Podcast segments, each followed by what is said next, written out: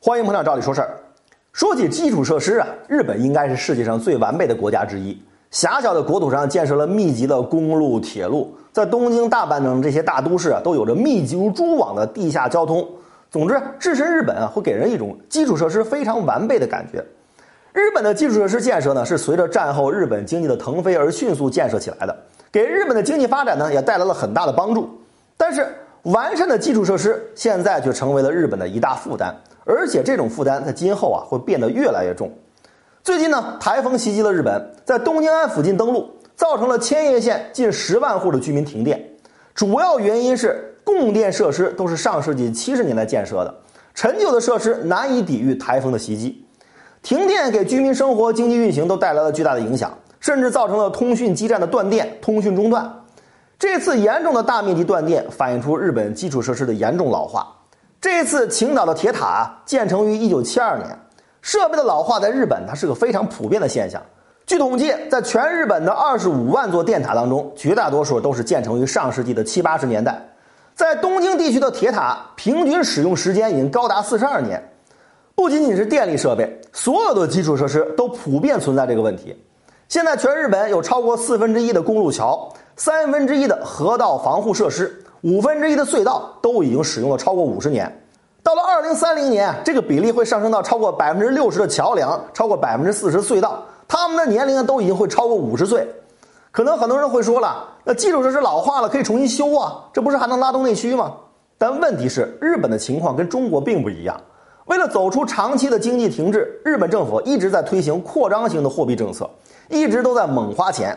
甚至呢，由中中央银行就直接购买企业的股票来拉抬股市。从中央到地方，日本各级政府不断的猛花钱，造成了高达一千万亿的日元的债务。日本政府的负债率呢，已经高到了历史最高水平。与此同时呢，日本社会的老龄化也是世界各主要国家当中最高的。老龄化社会意味着社会公共开支的开销只会越来越大，基础设施需要持续的大规模投入。一般都是由中央和地方政府来推动这项投资，特别是比如像水利工程、堤岸的防护设施等等，不能直接转化为经济效益，更是需要完全由政府用财政资金来进行投资。当年经济腾飞的时候，日本政府不差钱儿，而且呢，基础设施的投资本身对经济的发展也是一种极大的拉动。但是现如今已经被债务压得不堪重负的日本政府，明显已经力不从心。其实这种情况在很多发达国家同样存在。我们不是经常嘲笑西方发达国家基础设施陈旧吗？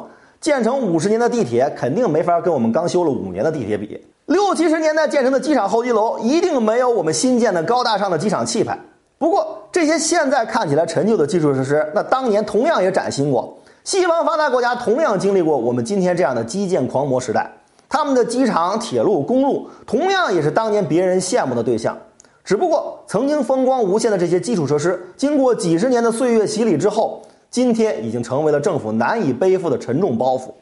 联想到我们今天发达完善的基础设施，在让我们引以为傲的同时，未来同样会面临今天日本的情况。到时候该如何应对？也许那时候我们比日本人啊更有智慧。说起西方陈旧的基础设施，我们特别准备了一篇文章，介绍一下西方国家建设地铁的历史。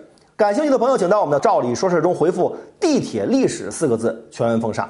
今天的视频你满意吗？点击“照理说事”的头像，还有更多精彩内容啊！